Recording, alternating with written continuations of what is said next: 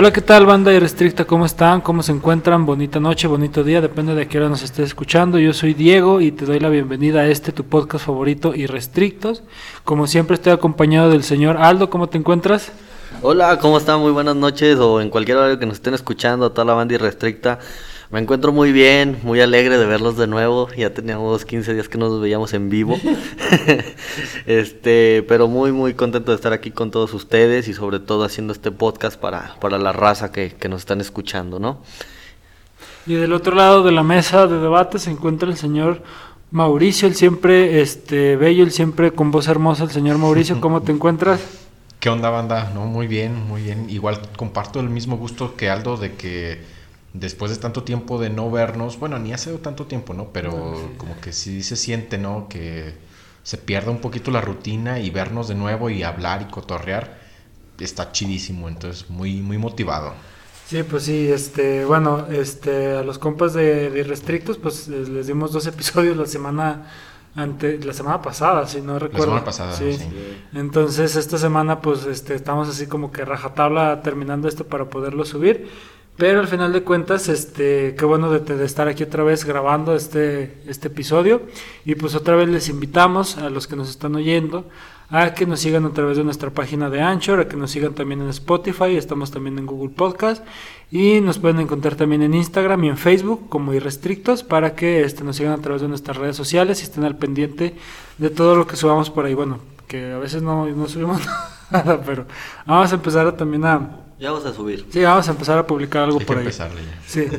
Este, el día de hoy tenemos este, un, un, tema muy interesante porque estamos hablando de, de, algo que nosotros, este, vaya, tanto Mauricio como su servidor, como Aldo, conocemos este, en su vastedad, ¿no? Dentro de lo que cabe. Porque, pues vaya, como saben, este, o si no, entérense ahorita, nosotros estuvimos o estamos en, CIJ, en Centros de Integración Juvenil, trabajando con lo que vendría siendo adicciones. El señor Mauricio, pues ahorita ya se encuentra este, retirado, pero pues Aldo y yo estamos ahí todavía este, partiéndonos el lomo por, este, por la juventud. Valórenos, chavos. Sí, no, Está cabrón. Sí, no. Ahorita, de hecho, estábamos este, ahí hablando. No, no. Este, hablando de, de, de esto, entonces, este, pensando en este tema, vamos a hablar sobre adicciones, pero vamos a centrarnos en algo que es bien interesante, porque estamos acostumbrados a nombrar las adicciones a través de las típicas sustancias, ¿no? Que vendría siendo el alcohol, el tabaco, este, las drogas más duras, que vendrían siendo este, la marihuana, la cocaína, cristal, este, cristal eh, no sé, yo no soy el chemo, este, no sé, yo no soy tan échenle, échenle, porque yo no soy tan experto.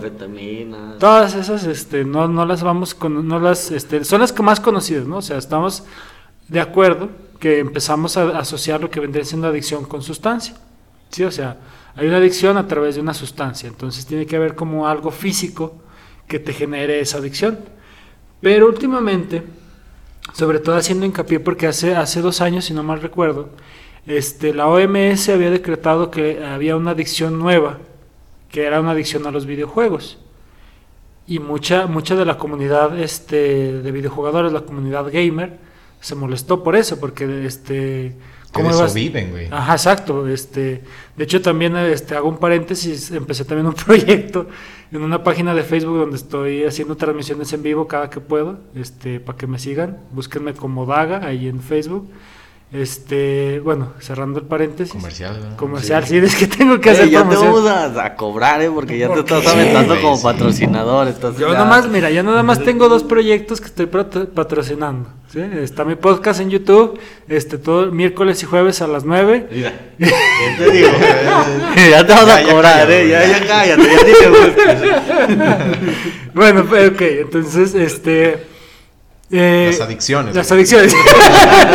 Hablando de adicciones, o sea, hubo esta, este revuelo porque vaya, no consideramos este, las actitudes o los este, comportamientos como adicciones. O sea, asociamos sustancia con adicciones. Entonces vamos a hablar sobre estas adicciones nuevas, sobre estas adicciones que, vaya, no, no son como, como las comunes, ¿no?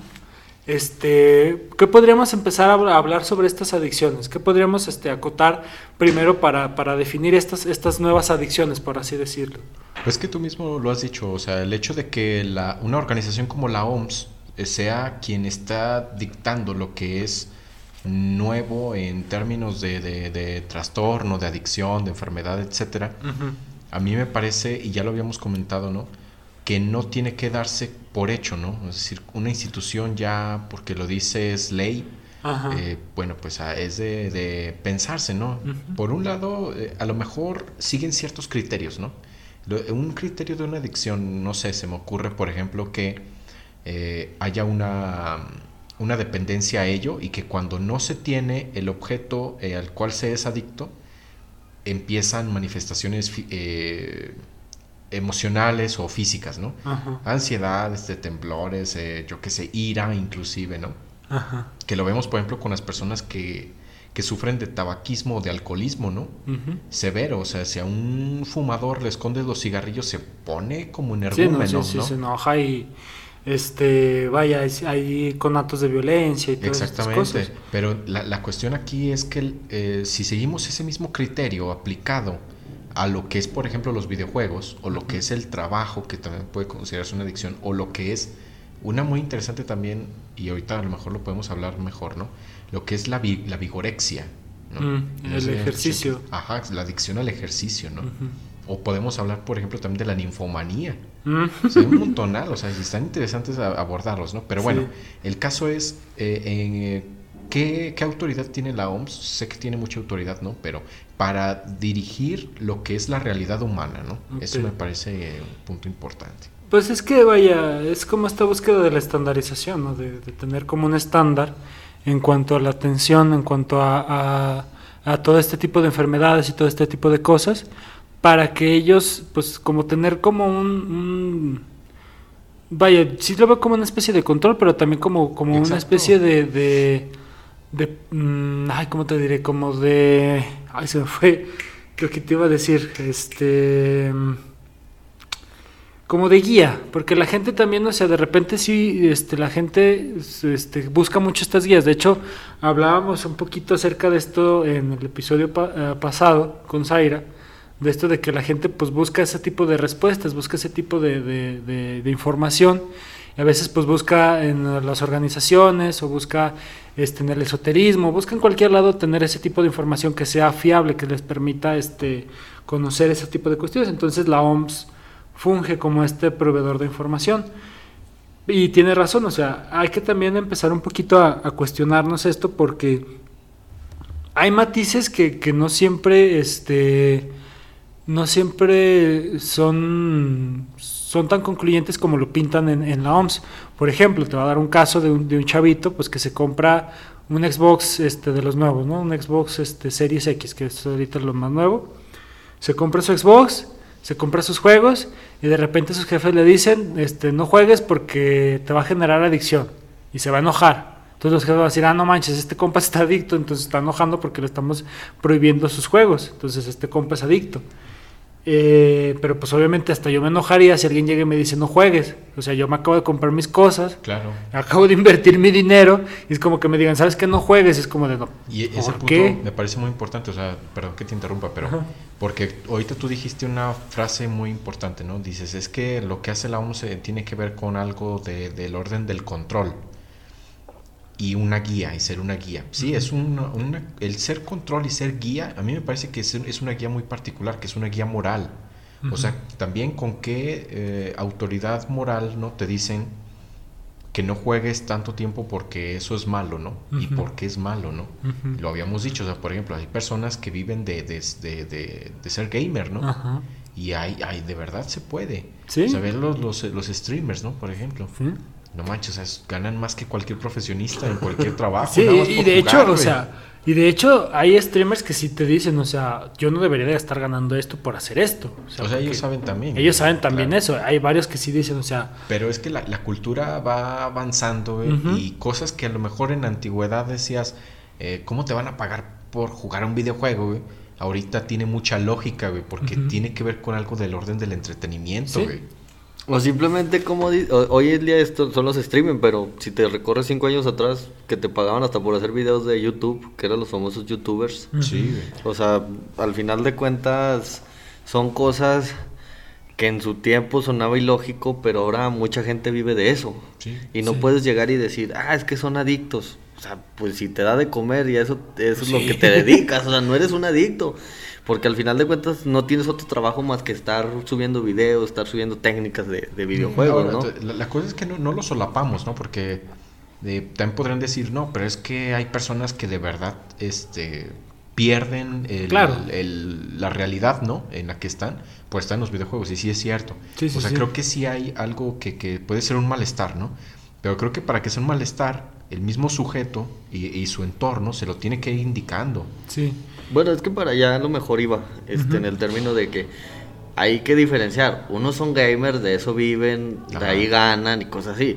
Pero hay niños que puede, que duran 5, 6, 7 horas o hasta desvelándose, que dicen, me duermo hasta las 4 de la mañana por estar jugando que al Halo, que al... bueno, no sé si existe el Gears of War o el Fortnite en su momento que salió. No, todavía. Este hay que diferenciar eso. o sea, por ejemplo, ahí sí es una adicción de que estés jugando este desde las 5 de la tarde hasta las 5, 6 de la mañana y que no duermas, no nada. Ahí sí ya es preocupante porque realmente no ganas dinero y nomás lo estás haciendo y ya perdiste la realidad del sentido. O el baquetón treinta, treintañero, ¿no? Que vive en el sofá con sus padres sí, y no. nada más se pasa jugando. No, no, me sentí casi como que me iba a tirar una pedrada porque como que estaba señalando por aquello de no, yo todavía no cumplo 30 años. A mí no estaba señalando nada, me cayó el saco. Sí, te quedó el saco, pues bueno. No, y es que mira, por ejemplo, también te voy, a, te voy a ser franco, yo sí he tenido sesiones de juego, o sea, yo que, que me, yo que de los tres que juegan videojuegos, Sí he tenido sesiones de juego que me han durado hasta 2, 3 de la mañana. No voy a mentir. Sobre todo cuando juego en línea con compas. Siempre es así como de, pues como los este, compas que van por unas chelas, ¿no? O sea, una más, una más, una más. Y ahí estás, ahí estás, ahí estás. Sí, pero no te puedo decir así como que diario estoy jugándome 2, 3 de la mañana y me desvelo, ¿no? Ah, o sea, ahí está la diferencia. Porque, por ejemplo, de los demás, yo y mis amigos ya somos por ejemplo, ya cada uno tiene sus trabajos, tiene sus, sus cosas, o sea, damos tiempo para jugar, porque pues es parte de la convivencia que tenemos como amigos. Pero si decimos, oh, saben que yo ya me voy, ya me tengo que dormir, este, mañana tengo que trabajar, mañana tengo que hacer esto, pues pausamos y pues otro día con más calma, pues jugamos, ¿no? Este, y hay gente que también, yo inclusive en mi adolescencia, cuando estaba en la preparatoria, pues jugaba también, o sea, igual, este, no te miento, me llegué a aventar, este, 3, 4 de la mañana jugando, este, pero pues era muy ocasional. Y yo sabía que el día siguiente iba a amanecer como vómito de perro y todo. Una cruda. Sí, pues sí, o sea. Pues jugar, sí, sí, o sea, no es como la cruda de, de, beber, pero pues sí te da como, como ese bajón, así como pues estás todo desvelado, te pasaste todos los días este, en la pantalla. De hecho, también este, por eso uso lentes, porque si me fregué los, los oídos, este, ándale, los, ah, oídos. los oídos. Usa lentes porque se fregó los oídos, ¿no? Es que, estaba, es que estaba con lo de los oídos, por eso es que sí. Chavos, no jueguen videojuegos porque vean cómo quedan. No, no, o sea, me, refiero, me refiero a que por eso uso lentes, porque me fregué la vista, porque de hecho este, yo tenía como un huequito en mi casa era abajo de unas escaleras y era completamente oscuro, no había otra luz más que la de la pantalla, literal pues la luz azul de la pantalla este te altera los, este, las funciones de sueño y etcétera, etcétera. Entonces ya llegó un momento en el que sí tuve forzosamente que usar lentes, ¿no? Pero la cuestión aquí es de que, o sea, yo era consciente de eso, no había como una dependencia de. Entonces hay que ser bien claros en esta cuestión de que hay matices que se tienen que, este, tener en cuenta al momento de decir, es que este compa es adicto a esta, a esta conducta, este compa es adicto a los videojuegos. Este, porque si la persona tiene cierto control de lo que está jugando, se mantiene sus horarios, sabe que por ejemplo, yo por ejemplo juego ahorita que ya soy más grande, juego alrededor de 2, 3 horas, a lo mucho 4 horas, y ya es como de ya me duelen las, las manos, ya este me duele la vista, ya digo ya, cálmala. O te aburres. O sí, o sea, simplemente me harto y ya digo, pues apago la computadora y me voy. Este, y ahí es un matiz porque yo sí digo, o sea, yo tengo un control, no es como que mi vida dependa de ello, no es como que vaya, juego a diario, este, que me gustaría la verdad, pero pues juego cada que tengo chance.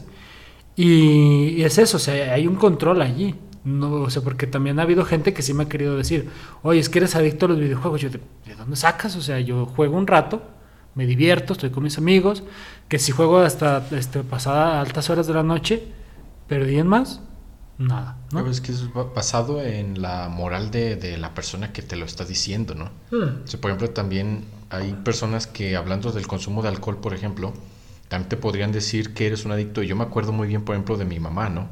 Eh, cuando yo tenía 18, 19 años que empecé a ir a los bares y estaba en la universidad y pues era de cada ocho días, o sea, cada fin de semana, ¿no?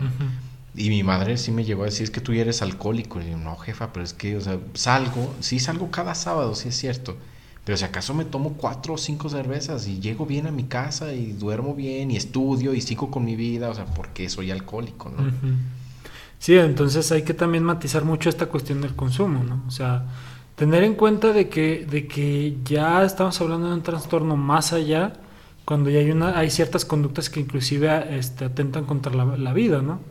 Este, cuando ya no hay un control per se, porque también, por ejemplo, este, ha habido noticias de que ha habido gente que por jugar videojuegos y estar tomando bebidas energizantes para durar este despierto todo, todo el rato, pues terminan este con un coma o terminan este un infarto un infarto, entonces este allí ya estamos hablando de alguien que es adicto ¿no? o sea de alguien que está tentando su vida pero por ejemplo tú y yo que pues controlamos ese tipo de consumos y sabemos que pues este hay sus riesgos este y tratamos de, de, nivelarlos pues o sea no hay como un riesgo per se o también en este caso este, ya tú pusiste tu ejemplo de los videojuegos, Mau puso el ejemplo sentido alcohólico. Entonces a mí me podían decir que yo soy adicto al hacer ejercicio, ¿no? Depende también. Porque, que porque entreno todas las semanas, hasta el sábado, que a veces el domingo. Simplemente no soy adicto.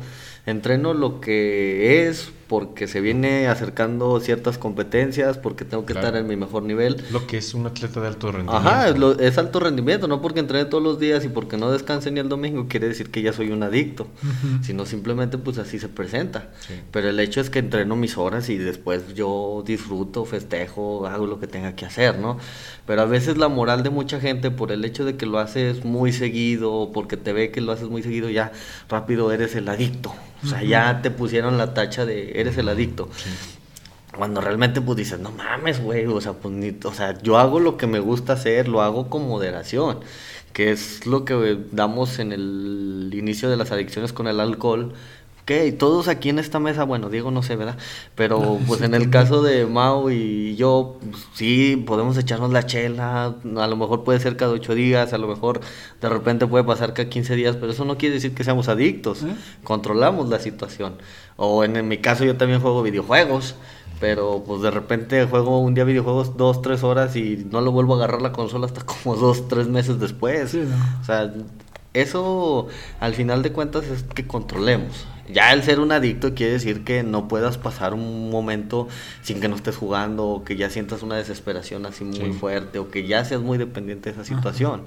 Pero no por tener una seguidilla de acciones quiere decir que ya eres un adicto. Hay que tener también saber uno como persona hacia afuera este, saber en qué momento puedes decirle a alguien que es adicto, pero también tienes que tener fundamentos, no, no aventarlo así por así. Sí, no, si, si, avientas, si avientas la pedrada así como de, ay, este, eres adicto, pues también este, o sea, mucha gente no lo toma así como de, como de una cuestión de, ah, necesito moderarme, necesito, no, ser una ofensa, va a ser así como, no manches, porque me estás diciendo adicto. O sea, no va a entender esa cuestión de la preocupación, sino va a ser como, como una ofensa, así como de, chale, pero ¿por qué me estás diciendo así? O sea, ¿qué te pasa? ¿Qué, qué, tienes caca en la cabeza o qué onda? Y está interesante también por qué nos causa molestia cuando alguien nos lo dice, si nos lo está diciendo con un sentido de preocupación o no, es indiferente, ¿no? Para nosotros resulta un insulto y a lo mejor me parece que, que tiene que ver porque nos, nos causa mucho mucha molestia saber que nosotros no nos controlamos, ¿no? Que podemos perder el control. O sea, siempre queremos ser las personas más, este, em, más formales en cuanto a nuestra conducta, ¿no? Es decir, yo lo, yo te, yo hago lo que yo quiero porque yo sé lo que quiero, ¿no? Y yo puedo. Y cuando alguien te dice, tú no sabes lo que quieres, es una ofensa. Sí. Y cuando te dice, tú no puedes controlar esto que estás haciendo, también resulta que para nosotros nos ofende, ¿no? Y es que en esa, en esa situación yo pienso que también habla mucho como del ego que todos tenemos, ¿no? O sea, de esa cuestión de... una cuestión este, egocéntrica, una, una, cuestión más bien, este, sí, muy centrado en el, en creer que, que, nuestro yo tiene todo el poder, ¿no? Y también el hecho de que, de que, vaya, creemos que tenemos como que la vida en control, porque decimos, es que mi vida está en el control, pero de cierta manera como que olvidamos o no reconocemos las debilidades que llegamos a tener en, nuestro diario vivir, o sea... Y creo además que, que, todos sabemos perfectamente que no controlamos al 100 nuestras vidas, o sea, creo que todos lo sabemos, nos queremos engañar, pero sabemos que, que tarde o temprano flaqueamos, este, nos tropezamos y tenemos esos, esos deslices. Ahora hay que tener también en cuenta que todo lo que reviste realmente la vida humana, o sea, es, es este, está sujeto a algo mortal. O sea, desde lo más sencillo, si yo me agarro comiendo eh, sin reconocer mi saciedad, me voy a morir. Sí, no, sí, hasta donde tope. Si tomo agua igual hasta que reviento, me voy a morir. Sí, no, sí. Simplemente durmiendo, si te caes de la cama y te partes la cabeza ya. O si duermes, si duermes todo el tiempo, si te quedas acostado en la cama también, Sí, no, no te va a ir este bien, o sea, tu organismo no está hecho para eso. Sí, o sea, ni para trabajar en exceso ni para dormir en exceso, siempre tiene que haber como un equilibrio en estas cuestiones. Ahora bien, este, hablemos ahora sí como de, de per se, de lo que vendrían siendo las, vamos a, vamos a ponerlo como adicciones alternativas, ¿no? O sea, ¿Qué serían, este, ya estábamos hablando más o menos de qué serían estas adicciones, cómo las este, identificaríamos y cómo o sea, el aparecer estas adicciones cambia por completo como el paradigma que tenemos de las adicciones.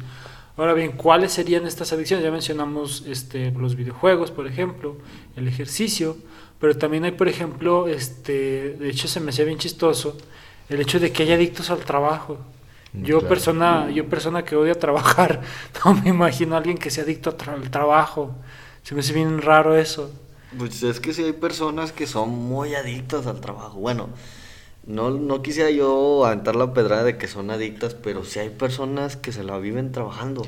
Pero aparte hay que preguntar también por qué. O sea, muchas personas, yo me he topado con gente que, que ve en el trabajo una vía de escape. Y me parece que por ahí va el rollo de la adicción, que pasa lo mismo, por ejemplo, con los videojuegos. O sea, puede haber personas que encuentren en los videojuegos o en las redes sociales o en el tabaco, en el alcohol, etcétera, una huida de la realidad que es insoportable. Y a lo mejor por ese lado va la adicción, ¿no? Sí, yo, yo fíjate que también me he topado con gente que, de, hecho me lo ha dicho. Me la paso trabajando este, y me hace no pensar en mamadas. Exactamente. O sea, como que nos o como que no queremos enfrentar la realidad y siento que por ahí nuestra salida de escape y entre comillas, este, pudiera decir que es una salida de escape real, porque pudiera decir que es una salida de escape ficticia, porque al final de cuentas siempre va a llegar el momento en que te vas a enfrentar con la realidad. Lamentablemente puede llegar a ser demasiado tarde que ya dices, pues los putazos ya me están lloviendo, ¿no? Pero sí he conocido personas que me dicen, es que yo trabajo y tengo tres trabajos y resulta que no me doy chance ni para pensar. Porque no quiere pensar. Porque no quiere pensar, pero porque no quiere enfrentarse a una realidad que en lo personal le, está tocando la puerta. Y quién sabe qué sea, o sea, cargo de conciencia, algo que, que, que, a lo mejor pierde el sentido, pierde el hilo con la realidad.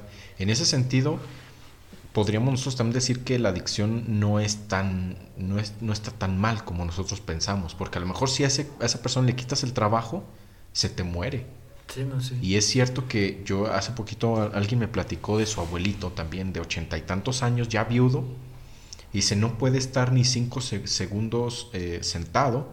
Dice, porque está sentado en un cuarto y ya se para y se pone a barrer. O ya se para y sale a la calle a no hacer yo qué sé qué cosa, ¿no? O ya va a arreglar el buró, ya va a arreglar el coche, ya...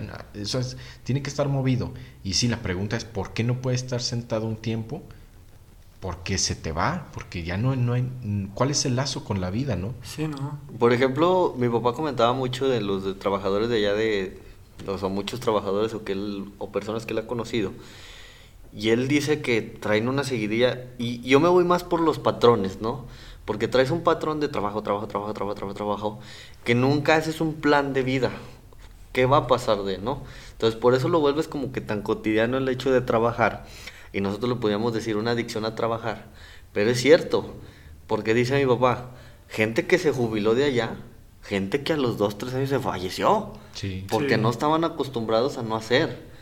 Entonces, él cuando va en la parte de su jubilación, le estoy hablando que él duró 41 años trabajando en empresa de mina de Fresnillo, pues él sabía que, que, algún día iba a hacer jubilación, ¿verdad? Entonces él empezó a hacer un plan de vida. Lamentablemente la pandemia pues ya no lo dejó este, hacer sus planes como los tenía, pero se replanteó. Ahorita se la pasa toda madre mi jefe.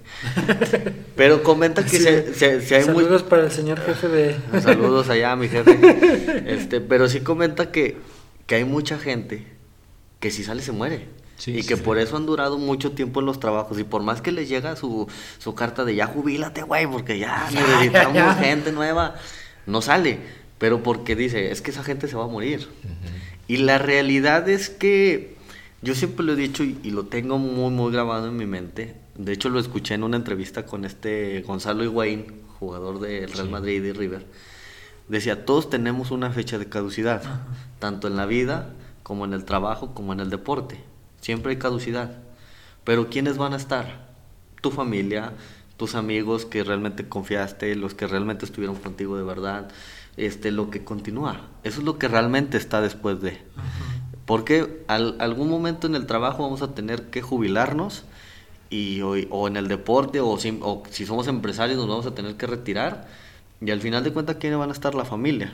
Entonces, la, la cuestión aquí es que sepamos en qué momento hacer planes, ¿no? O sea, no dejar que siempre el trabajo, el trabajo, el trabajo, el trabajo, porque si no va a estar pasando, entonces la mortalidad va a estar bajando mucho porque cada vez que salgas de trabajar, pues te vas a estar muriendo. Sí. Pero al final de cuentas son patrones que vienen en seguidillas de que a lo mejor se le puede decir adicción, pero no, o sea, más, más bien serían patrones, ¿no? Sí. Bueno, mira, yo en ese sentido, o sea, debatiendo un poco esto, yo lo que considero es que sí, o estamos hablando de que alguien, es que trabajar, vaya, como que da, da una prioridad y un sentido, ¿no? O sea, este, diría, por ejemplo, este, Maslow, ¿no? De, la pirámide de las necesidades y todas esas vainas, pero que sí hay una, está la necesidad esta de autorrealización, del hecho de que uno tiene que sentirse útil, tiene que sentirse que está haciendo algo para sentirse este, lleno, ¿no? Entonces aquí la cuestión está en que yo pienso que no lo catalogaría tanto como una adicción, sino más bien está este sentido de vida, de, sentirse útil. Ajá, pero es que la, autorrealización para Maslow sí va muy del lado del capitalismo, porque la base de, Maslow tiene que ver con el buen vivir, el tener un patrimonio, el tener eh, seguridad este, financiera, etcétera, ¿no?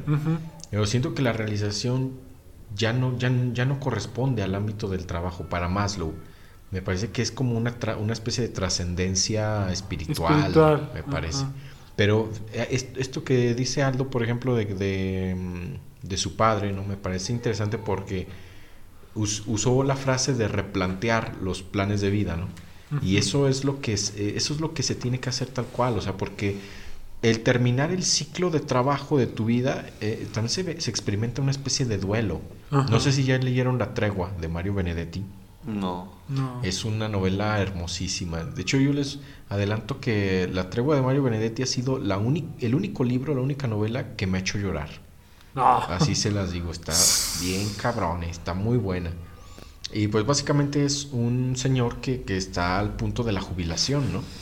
Pero justo en el momento en el que ya se va a jubilar del trabajo, llega una, una secretaria, me parece una, una persona nueva, una mujer muy joven y se enamora ya, o sea, ya grande, ¿no? Le gana por muchísimos años, ¿no? Y eh, eh, entonces él tiene que replantear su plan de jubilación, ¿no? Él ya tenía pensado que quería jubilarse y quería eh, dedicarse a la jardinería y quería viajar por el mundo, yo qué sé, ¿no? Pero llega esta situación y lo hace replantear todo nuevamente, ¿no? Y el, realmente es que nosotros nos anticipamos a esos duelos, ¿no? Por ejemplo, tú lo, ahorita que estamos hablando del trabajo, ¿no? Cuando yo dejé CIJ, O sea, yo también viví, un duelo. y sí, me dolió porque, pues, la neta, o sea, eh, fueron dos años conociendo gente, pues, muy noble que, la neta, mm, pues, muchos amigos, personas que quiero mucho hasta la fecha. Y dejar eso, fue terrible para mí pero pude replantearlo, ¿no? Sí, pues es que también, por ejemplo, tenías como ya otro, otro, otra manera como de replantearlo. Sí, empecé a generar otras metas, empecé eh, con herramientas este, afectivas, ¿no? Distintas, ¿no? Que me hicieron pensar en otras, otras posibilidades de vida futuro, ¿no? Pero piensa tú en un adulto mayor a sus 65 años, se, se jubila ¿qué plan a futuro puede pensar? De aquí que a 15 años asegúraselos de vida. Por ejemplo, también en el sentido de trabajo y, o de este o de también cambio de vivienda. A mí también me dolió cuando dejé Guadalajara, dejé el equipo de Tecos y regreso a Zacatecas, pero resulta que no regreso como jugador, regreso como entrenador. Entonces fue un duelo diferente. El hecho de ya no cargar unos tachones al hecho de ya cargar una libretita, o sea... Cualquier director eh, técnico yo siento que vive lo mismo. Es, Si es un duelo porque dices, puta, o sea, pues ya no voy a hacer lo mismo. O se los puedo decir en el taekwondo, cuando yo me retiro del taekwondo, al, al día siguiente yo estaba casi chillando. O sea, porque el hecho de ya no ponerme mi dobo, de ya no agarrar mi mochila, de ya no salir a la o de ya no llegar con mis audifonotes a los hoteles, así. O sea, es un duelo, pero replanteé mis metas. Hoy estoy en mi segundo aire, ya lo habíamos dicho. pero sí es un dolor, ¿no? Sí, sí es un dolor. Cuando salí del equipo, pues sentí, me dolió. Fueron dos años el, estar conviviendo con compañeros, el estar conviviendo con amigos. Pero te replanteas. Y, de eso se trata la vida, ¿no? O sea, de, replantearse las situaciones. Sí. Pero como tú lo dices bien, o sea, imagínate, un señor que inició a trabajar a los 18 años, toda su vida trabajando, y luego más como nos acostumbramos en México al hombre machista trabajador que solamente es el proveedor, pues está, cabrón, ¿no? Eh, ese es otro asunto. ese es otro pedo. O sea, sí, es, es muy lógico que entonces se jubile y quiera seguir trabajando, ¿no? Y busque la manera de seguir trabajando. Y no me parece que, que, vaya mucho del lado de una adicción en término peyorativo del término, ¿no? O sea, tratando de verlo como algo negativo, sino que entonces ese es su soporte de vida y hay que dejarlo. O sea, qué bueno que, que no es de los viejitos que se sienta a ver telenovelas o ver la televisión, sino que se para y se pone a barrer. Déjenlo, pues ¿cuál es el pedo? ¿Qué te molesta a ti? No, esa es la cuestión. Yo pienso que también en, eso sí es correcto, pero también hay que entender algo que, que yo creo que estamos este, eh, pasando por alto y es el hecho de que sí, o sea, hay personas que viven para trabajar, ¿no? Y que su vida está el trabajo y hacer cosas. Pero también hay gente que se aísla a través de esto, que su medio de ah, aislarse es el trabajo. O sea, porque, o sea, ahorita lo estamos como ennobleciendo esta parte, que tienen toda la razón, pero también hay que irnos para el otro lado, para el lado contrario, porque de hecho, ahorita hablando de, gente trabajadora, yo este, trabajé un tiempo en una carpintería, y mi patrón, no sé, literal se aislaba del mundo, estaba 3, 4, 5 de la mañana en su carpintería para no estar con su mujer, para no estarse peleando con sus hijos, para no estarse peleando con nadie. Y de hecho nos decía, éramos dos chalanes ahí que le ayudábamos y nos decía, es que yo trabajo bien a gusto sin nadie, o sea, no necesito que me esté molestando ustedes, que me esté molestando nadie, yo trabajo bien a gusto solo. Y nos decía, pues ¿para qué nos está contratando? Pues, pues arranque usted la carpintería usted solo.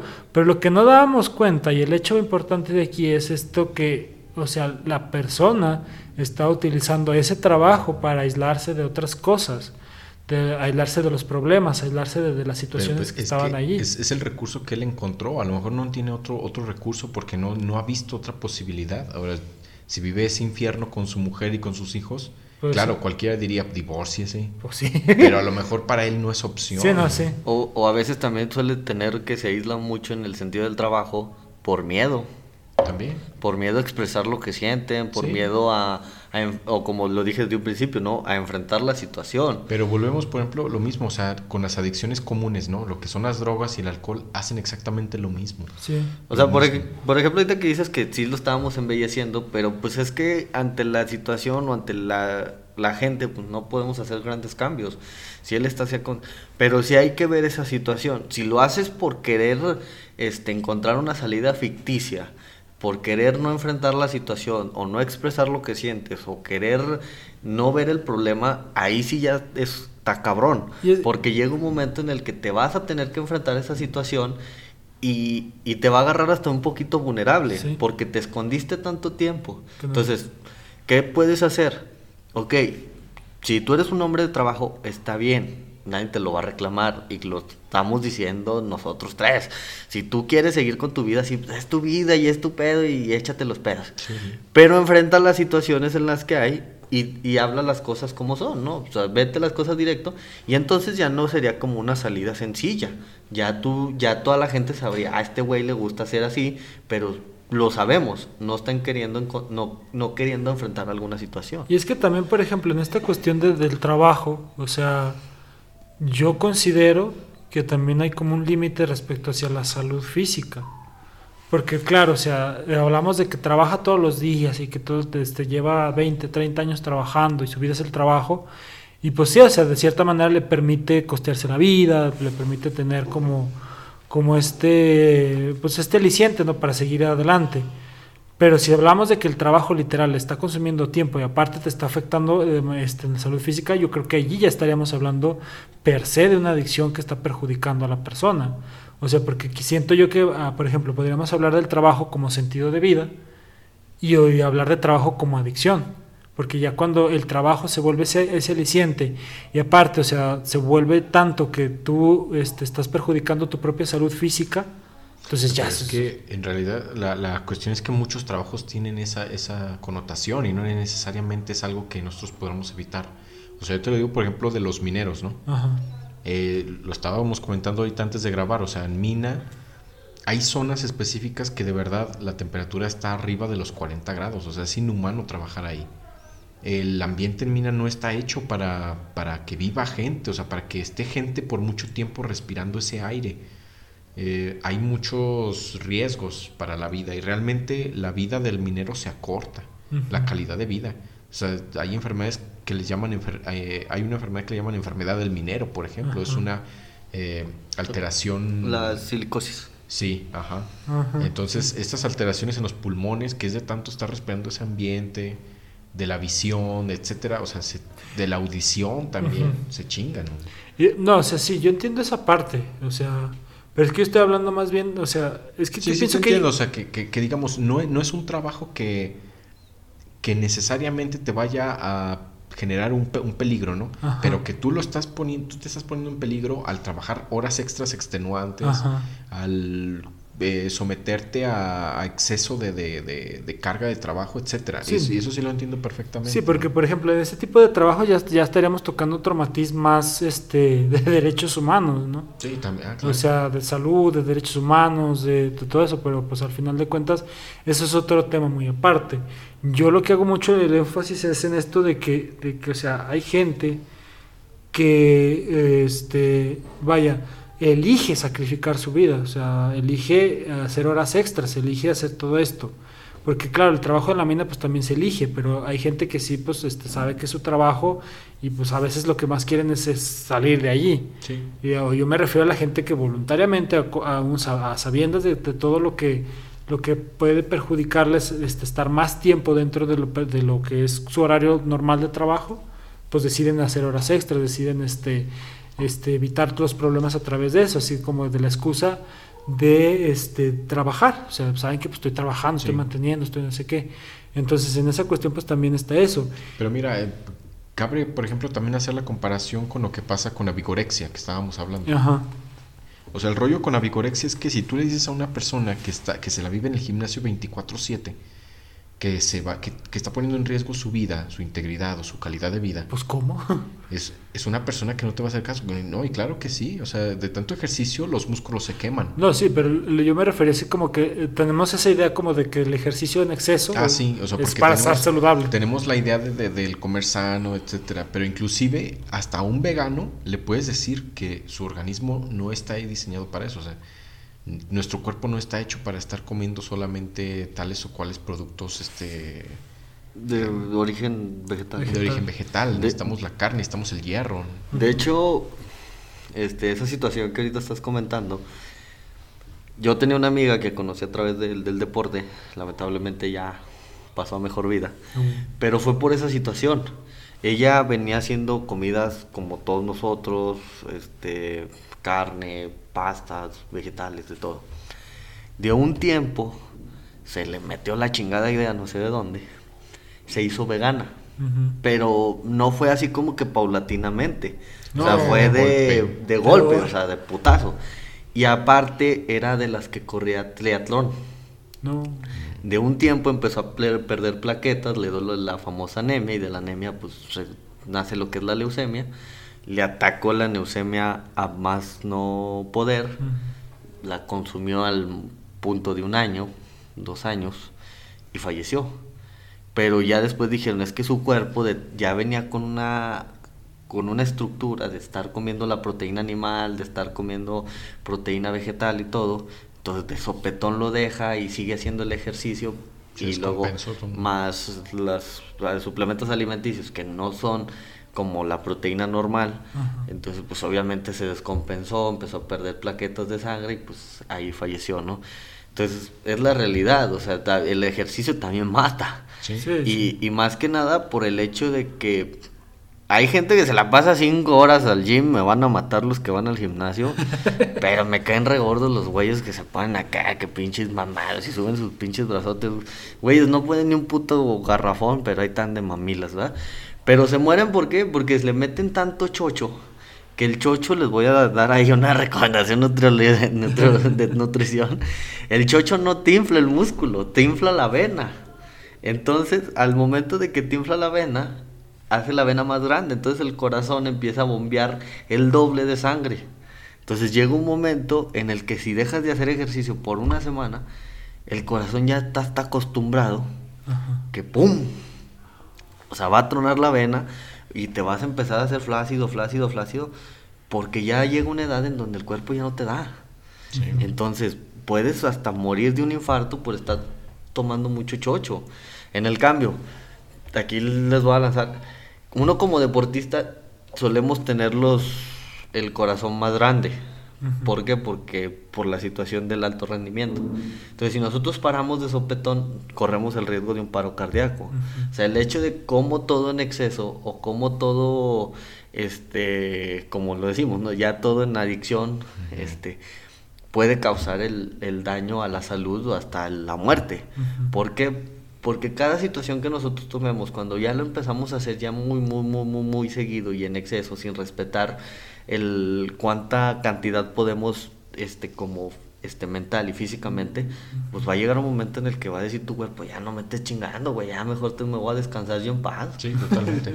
a lo que iba es que, o sea, si le dices a una persona que, que está haciendo ejercicio 24/7, o sea, que, que toma proteína, que inclusive a lo mejor hasta este, esteroides, ¿no? Anabólicos, si tú le dices que eso lo va a matar o que es una adicción, no lo vas a poder sacar de ahí. Y me parece que es lo mismo a la cuestión del trabajo, ¿no? Dice, bueno, es que si estoy trabajando, saco dinero de más, tengo todo lo que tengo por mi trabajo, y tú me vienes a decir que estoy mal, pues chingas a tu madre, ¿no? Y creo que lo mismo diría el, el Vigorex. La sí, porque estamos hablando de una persona que, por ejemplo, o sea, es que también dentro de la sociedad occidental... Es una cuestión ideológica. Ajá, está esta cuestión de, que, por ejemplo, el que trabaja, el que se mata trabajando va a obtener más dinero, ¿no? Claro. Y el que el, también tenemos esta idea de la idealización del cuerpo. Sí. O sea este cuerpo perfecto pues lo obtengo gracias a mi trabajo en el gym. Entonces, ¿cómo vas a venir tú a decir que esto está mal, que estoy adicto? Pues estoy siendo saludable, sé que no estás viendo. El otro también que no ves que yo soy exitoso porque estoy trabajando. Exactamente. Entonces, todas estas cosas como que, vaya, de repente que llegue, que llegue alguien y te digas que estás cayendo en una adicción porque estás arriesgando tu salud, no sé qué, no sé cuánto. Pues, ¿cómo? O sea, no, te va a mandar directito a la fregada.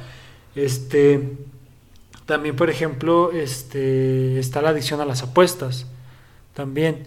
Y esto, esto es bien, bien interesante porque este, yo creo que siempre ha existido. Siempre este, ha existido porque este, hasta tenemos este, esta frasecita de que cuando estamos dialogando con alguien te dicen, no, no es cierto, ¿cuánto apuestas? Sí, o sea, tenemos esta idea ya de, Pero quién sabe si siempre, ¿eh? Porque yo siento que... Bueno, yo sí siempre. no, o sea, siempre desde que vivimos, nosotros a lo mejor sí, ¿no? Pues hablamos en términos de humanidad. Yo creo que esto de las apuestas tiene mucho que ver con la entrada del capital. O sea, propiamente de, de, la... De, sí, de la moneda, de, del, del intercambio de... claro, cuando ya le empezamos a dar un valor a un objeto. Sí, o sea. Y ya este empezó a empezamos a buscar la manera fácil de, Exactamente. obtenerlo. Y una, una manera también de divertirse, o sea, porque la apuesta es un placer también, o sea, hay un placer, eh, ya sea de, que sea un juego de, de habilidad, ¿no? o si hagas una quiniela, o si hagas una maquinita de las que llaman tragaperras, ¿no? Que, ajá. Sea el azar o sea tu habilidad, hay un placer en ganar. Claro. Me parece que por ahí va el rollo también de la adicción. la adicción me parece que en las apuestas no es propiamente el dinero sino el placer de ganar. Y, es que, por ejemplo, o sea, en una apuesta, nosotros que hemos jugado, o sea, la adrenalina que lleva, güey, o sea, cabrón, güey. O sea, de repente que nosotros, nosotros nos hemos puesto a jugar al uno, que a veces no lo hacemos de apuesta, pero el hecho de estar jugando que a la barajita y que esto y que ya sacaste y que no sé qué, te empiezas a emprender, que decimos, jugar al uno es la perdición, jugar a la baraja es, la perdición. perder amistades. Es perder amistades, güey, o sea, literal. O la quinela. Que luego, luego dices, vamos a hacer una quinela de la Champions o del fútbol mexicano. Y que ya te salieron los Juárez, los Bravos de Juárez. Dice, no, ya perdí mi dinero. Sí, pero por ejemplo, en, la, en una quiniela, por ejemplo, si te toca el equipo más, más, más culero o más chingón, no hay tanta bronca, o sea, porque para, digamos que ahí estuvo la suerte, te tocó, enójate contigo mismo y tu pinche mala suerte, güey. Pero cuando se trata de un juego como el 1, donde sí tiene mucho que ver la estrategia, la habilidad, o el póker, etcétera. Y que pierde. Ahí sí es donde empiezan estas broncas, ¿no? Pero bueno, aparte de, la adicción a las apuestas, hay una tan muy interesante que es la adicción a las compras. Ajá.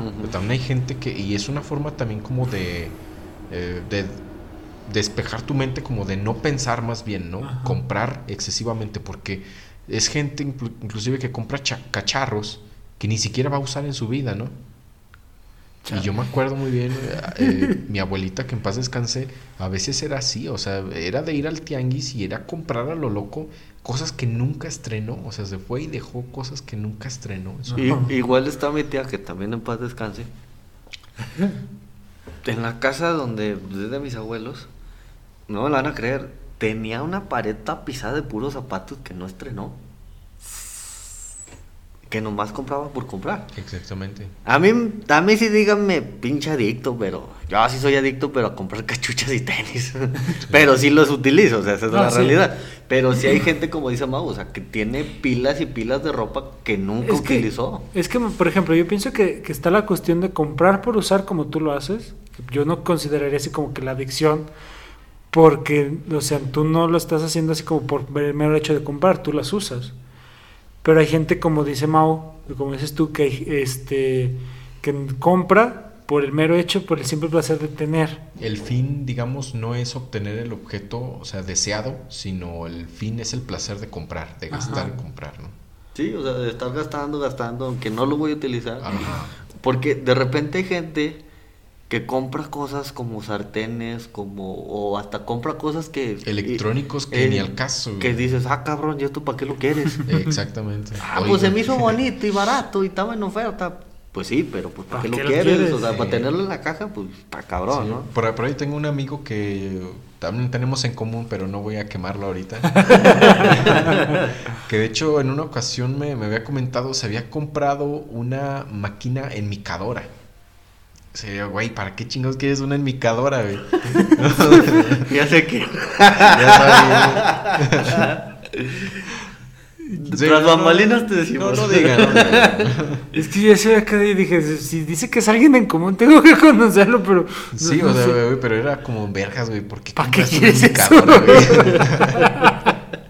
es que estaba en oferta, dice. O sea, su argumento era, es que estaba en oferta. O sea, güey, es un argumento tonto, güey. O sea, ¿por qué chingados lo compraste? Pues iba, así como decía Vato, yo también veo tangas en oferta, no las estoy comprando.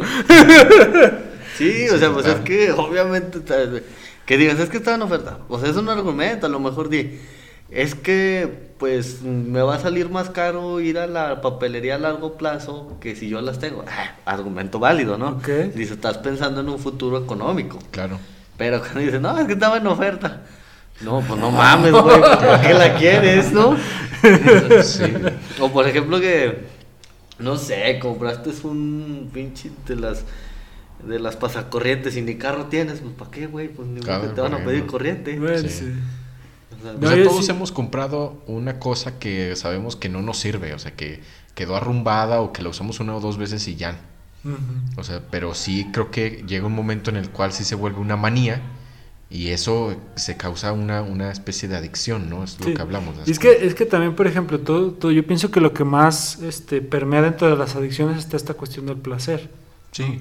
O sea, el mero hecho de tener placer y de seguir buscando ese placer, o sea, sin saber que después viene también el displacer, ¿no? Que es como que lo que evitamos, la cuestión de, de lo, que lo que puede ser la cruda, lo que puede ser la malilla en el caso del cristal, lo que puede ser el cargo de conciencia de las personas que, que, son adictas a las compras, ¿no? O el que apuesta. Exacto. O sea, vienen también las consecuencias económicas y todo esto, hablando sobre todo de las... Por ejemplo, suele pasar mucho cuando haces compras innecesarias que de repente llega un pago que dices, puta madre, si no se hubiera gastado el dinero en esto, y A mí sí me ha pasado porque de hecho este hace poquito hice unas compras de, varios libros que de por sí yo tengo en, mi, en mis estantes, bueno, no en mis cajones tengo varios libros. Este, que todavía no termino de leer y todavía fui y me compré otros cuatro. Fue como, chale. Y yo dije, no, tengo que terminarlos de leer y es mi propósito terminar de leer todo. Yo, por ejemplo, también estoy como tú, o sea, yo sí compro de de libros, pero son libros que, que, a mí me apasionan y son libros que leo. Y que sabes que vas a leer. Y que sé que voy a leer. Sí, sí hay gente, o sea, yo, por ejemplo, también sí soy así, lo fui un tiempo, ¿no? Que iba a comprar libros, pero él los tenía pilados, o sea, yo sé que tenía un montonal de libros por leer, pero en realidad no los leía. Sí, no es una cosa que sí nos pasa seguido a, los que nos, nos, gustan los libros, ¿no? Sí. No, yo sí, por ejemplo, sí tengo muchos libros, pero la realidad es que sí, sí los leo. Buscamos leerlos, pero la verdad es que no tienes todo el tiempo para estar... Ah, no, pero pues si te das el tiempo para leerlos, o sea, este, pues puedes este, terminarlos. O sea, el chiste es de que yo, por ejemplo, si no te miento, ahorita tengo como unos 10 o 15 libros que no he terminado de leer. Varios los tengo empezados este, pero ya estoy empezando como a retomar la, la lectura. Pero el hecho está en de que, por ejemplo, yo ya dije, uh, dije, ok, hasta aquí voy a dar el tiempo para terminarlos de leer, pero hay gente que sigue y sigue y sigue y sigue. Mira, eh, eh, justamente la semana pasada, este, mi jefe me pasó en una memoria 200 libros. Ah, cabrón. Eh, en PDF pero viene de todo, o sea, vienen clásicos de la literatura, viene filosofía, viene hasta autoayuda. Hasta el libro vaquero. Este libro. eso, sí no. Eso los compro en físico. eso sí, religiosamente tengo que ir a la plaza a comprarlos. Cada domingo. Yo me acuerdo mucho ahorita, haciendo un paréntesis.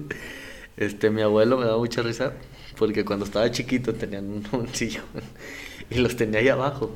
Entonces yo los agarraba yo veía ya que sacan viejas encueradas y entonces yo dije, ah, cabrón.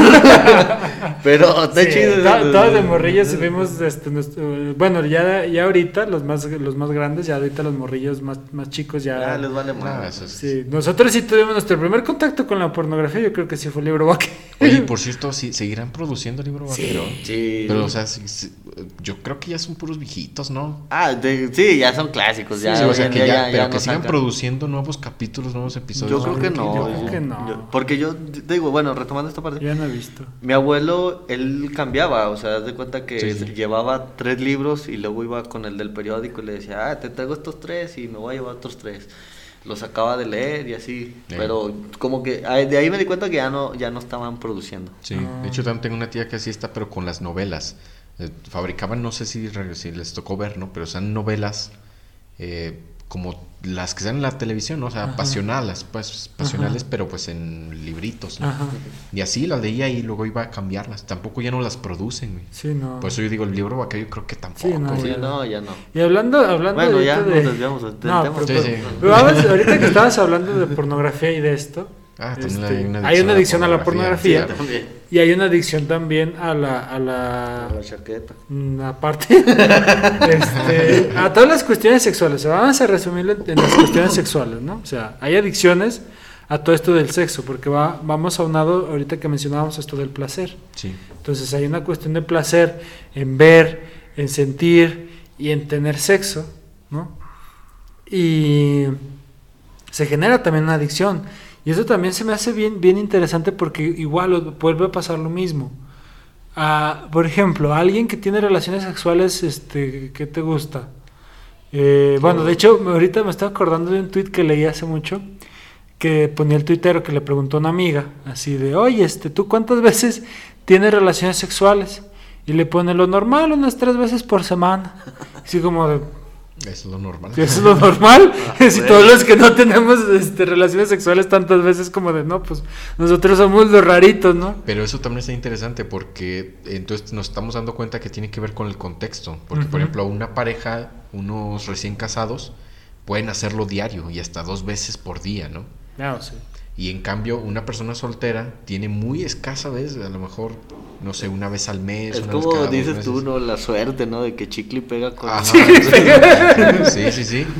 Y sí, es la desgracia de nosotros, De nosotros solteros, ¿no? solteros, sí, ¿no? Pero eh, nosotros a lo mejor podríamos decir que eso es una adicción y no, o sea, es, es una cuestión este de, de una pareja recién casada, ¿no?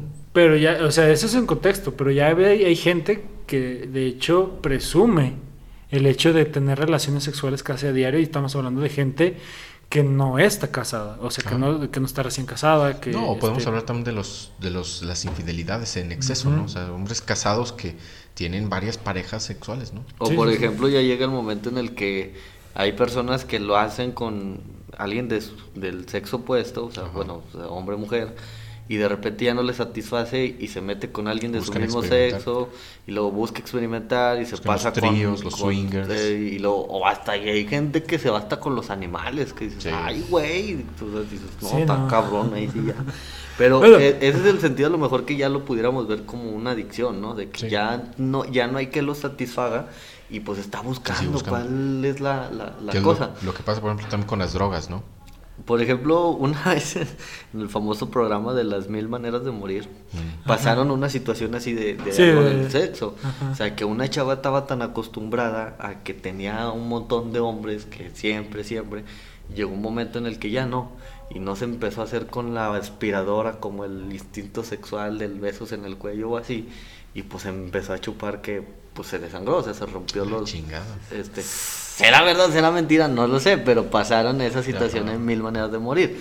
Pero es como a veces hasta el hecho de que te haces tan adicto que ya no hay nada que te satisface, buscas cualquier, cualquier situación o cualquier instrumento ese placer.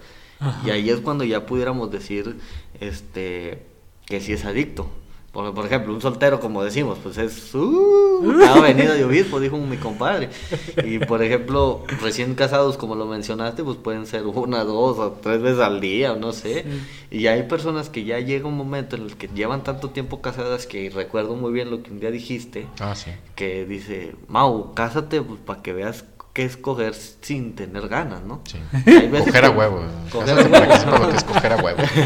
o sea, cómo hay, hay diferentes estancias, instancias, ¿no? Ajá. Porque cuando andas de novio a lo mejor sí pasa una, dos, pero no lo haces tan seguido. Y cuando estás recién casado, pues, ay, güey, hasta le das giro y marometa y todo. el pedo. Así de emoción, ¿qué, qué clase de, de parejas has de conocer, güey? Pues, no. no, eso es, eso es lo famoso, ¿no? Sí, pero ahí está, pero ya cuando no encuentras qué te satisface, porque ya pasaste por muchos entornos, es ahí cuando ya hay que preocuparse, ¿no? Sí, ¿qué Ya- pasaría, por ejemplo, también con las compras, la vigorexia, etcétera, ¿no? O sea, ya Y- no te satisface y sigues buscando más Y aquí extremo. también yo voy a a matizar un poco porque tú mencionabas esta cuestión de la zoofilia. Y fíjate que yo también tenía esa idea hasta que empezaron, este, que en, mi- en la universidad nos explicaron que también, por ejemplo, en los ranchos se da mucho esto de la zoofilia. Sí. No por el hecho de que estén ex- este, experimentando, sino por el hecho de que, pues, vaya, es como que el objeto sexual más cercano que puedes tener, ¿no? Porque en los ranchos está mucho esto de, de ser muy puritano, ¿no? O sea, de, de- de- de las relaciones sexuales hasta el matrimonio y todo esto. Entonces, tu primera experiencia que tienes, que puedes tener, cercana con una, un, aparato reproductor femenino, una vagina, este, tal cual es un animal. Veras, qué horrible es eso, güey. Sí, o sea, suena, suena gacho. yo lo estoy diciendo y yo sé que suena horrible, pero es que es eso. O sea, es bien perturbador cuando lo, cuando lo, lo, escuches por primera vez. Yo sí, la verdad, sí me saqué de onda. Pero es que es cierto, o sea, es ese, es ese matiz, ¿no? Pero sí hay una cuestión de que, de que cuando ya empieza a volverse como, como más frecuente, cuando empiezas a sustituir el, el, objeto humano per se por otra cuestión en busca de placer y ese placer ya se vuelve tu prioridad en la vida y empiezas a, a todo esto que venimos comentando, entonces ya estamos hablando de una adicción, ¿sí? de algo que ya es preocupante en sí. Claro. Porque, si, eh, o sea, porque por ejemplo, desde esta cuestión de que este, contaron así de que pues chavitos, su vida sexual empezaba pues con que una borrega, una gallina, el perro, la perra, este, etcétera, etcétera. ¿La perra está amarrada? No, no sé. este, pero empiezan sus experiencias sexuales a través de eso, ¿no? Entonces, la cuestión aquí está en que eso es como, como el inicio ya pues este ya depende mucho como de también este hay gente que por ejemplo lo empieza a hacer y tiene como esta cuestión del trauma detrás de que pues lo hice con el animal no sé qué pero si ya estamos hablando de, este riesgo hacia la salud de que ya hay una cuestión un poquito más este que lo buscas no solamente fue por curiosidad sino que ya lo empiezas a buscar pero ya como en un sentido más de, de, evitar problemas y de satisfacerte ese placer entonces ya estamos hablando por ejemplo de una conducta de riesgo hablando de adicciones, ya vamos más allá este, con el desarrollo de una adicción a este tipo de cuestiones, ¿no? Pero sí, la verdad es que hay que también tener ese matiz en eso, ¿sí? Porque, o sea, yo, yo en serio, o sea, yo, yo me pongo en su lugar ahorita que yo dije todo esto y que lo escucharan, porque sí es medio, medio fuerte escuchar algo así, pero pues es parte de... Sí, pues eh, yo creo que es una cuestión tan cultural, o sea, imagínate vivir en un pueblito alejado de la civilización, por ejemplo en Alaska, ¿no? Ajá. O sea, está bien cabrón, o sea, donde realmente hay muy poca, muy poco contacto humano, ¿no? Y pues los deseos carnales siguen siendo los mismos que, una persona que vive aquí acá. En China. Sí, pues está cabrón. Y por ejemplo también está la cuestión del incesto. O sea, ah, sí, también. Hacemos mucho el meme de que Monterrey, que en acá en el norte, que no sé qué, no sé cuánto. Pero, pues es que también, por ejemplo, acá en el norte es donde, o sea, las comunidades que, que no están tan juntas, porque, por ejemplo, hay comunidades como más, más cercas unas de otras, este, más para el sur, este, más al centro, pero acá para afuera, pues estamos acostumbrados a ranchos así alejados y este, muy lejos unos de otros. Entonces, pues la cuestión del incesto es parte de de, la vida cotidiana. Y no nomás ahí, pues simplemente eso que hablas, que es los del norte. El presidente este Roosevelt de Estados Unidos está casado con una prima de él. Sí, pues se da mucho en la realeza también. O sea, al final de, cuentas, o sea, nada más lo que decimos, ¿no? O sea, es saber identificar que hasta qué punto te va a llevar. Sí, y es que en realidad, bueno, hablando ya de, de adicciones en general, todo lo que rodea a lo humano puede generar una adicción. Sí. O sea, eso sí es cierto. Le, ponemos nombre, ¿no? Decimos que la vigorexia, decimos que el alcoholismo, decimos que la adicción a las apuestas, a las compras, etcétera. Pero en realidad todo puede ser, una, adicción. Puede ser una adicción. Todo. Hasta el hacer podcast. Sí, sí, sí. El hablar, el hablar, ¿no? O sea, por ejemplo, los, las personas que son verborreicas, sí. puede ser también una adicción. Sí. Así de nosotros venimos aquí a echarnos nuestra venita así de, de, podcast. ¿eh? Por ejemplo, otra, decíamos al dormir. Este, hace dos capítulos, cuando estamos hablando de los autodiagnósticos, y el capítulo pasado que hablamos del origen este, de la película, hay una parte de la película que entra este Leonardo DiCaprio que buscan al químico y gente está dormida conectada a un suero ah, y que empiezan a dormir. Y dicen es que ellos ya el sueño es su realidad. Ya ya ellos ya están en ese trance o la Matrix Matrix eh, sí pues también Matrix también que no hay gente que no quiere este, despertar, o sea todo al final de cuentas puede ser una adicción. Que nosotros tenemos el poder de de frenar ese tipo de cosas, de, saber cuál es nuestro límite, lo tenemos. Pero hay gente que no, o sea, simplemente busca esas salidas, busca, o, sea, o pseudo salidas de, de querer no enfrentar la vida como tal o no enfrentar los problemas y pues al final de cuentas es lo que nos lleva a, a seguir en ese tipo de adicciones o de, de, que hoy en día ya lo conozcamos como adicción. Claro, y es que, pues sí tiene razón, o sea, también pienso yo que esto de la adicción y de la prevención tiene que ver mucho con la información, pero también tiene que ver mucho con una autodeterminación propia, del hecho de, de querer conocerse, de querer este saber dónde están sus límites. Si tú no quieres conocer esa parte tuya, puedes caer más fácilmente en adicciones, ¿no? O sea, por más información, por más prevención que, que nosotros hagamos en campañas. O, este... programas, por ejemplo, hay programas que no tocamos ese el tema, pero la adicción a la comida. Hay programas que de que por un problema empezaron, o de un despido y depresión, empezaron a comer, a comer, a comer, y hoy pesan 135 kilos, y está cañón, ¿no? Este, pues sí, también, por ejemplo, hay personas que caemos en este tipo de depresiones y empezamos a comer, este, empezamos a subir de peso, ¿no?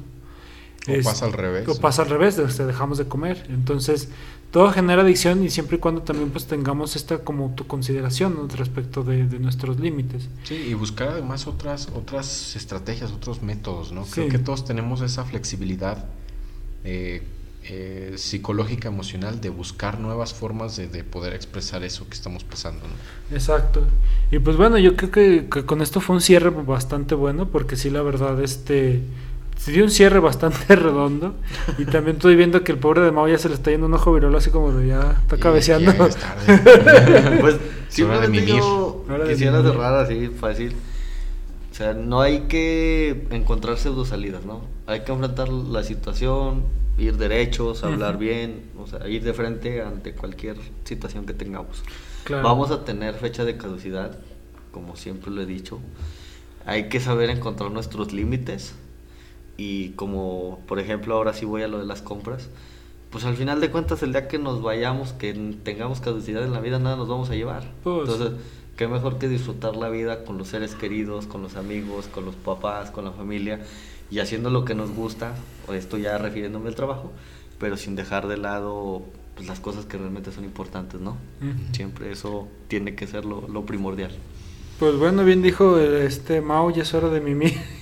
A mimir. A mimir, este, pues bueno, nosotros, este, creo que con esto ya estaremos concluyendo el episodio porque la verdad, este, dimos un cierre bastante redondo y pues ya es, momento de, concluir este episodio. Muchísimas gracias por llegar hasta acá, gracias por escucharnos, gracias por estar al pendiente del contenido que vamos subiendo semana con semana. De verdad estamos muy agradecidos porque de hecho tenemos ya oyentes en otros países. Tenemos gente que nos escucha en Alemania, tenemos gente que nos escucha en Costa Rica, tenemos gente que nos escucha en... ¿En dónde más les dije? Filipinas. No sé cómo ya se para entendernos, pero pues ya nos escuchan por allá. nos escuchan también por allá. Este, en Colombia, ¿no? En Colombia, a ver, deja checo que es así rápido.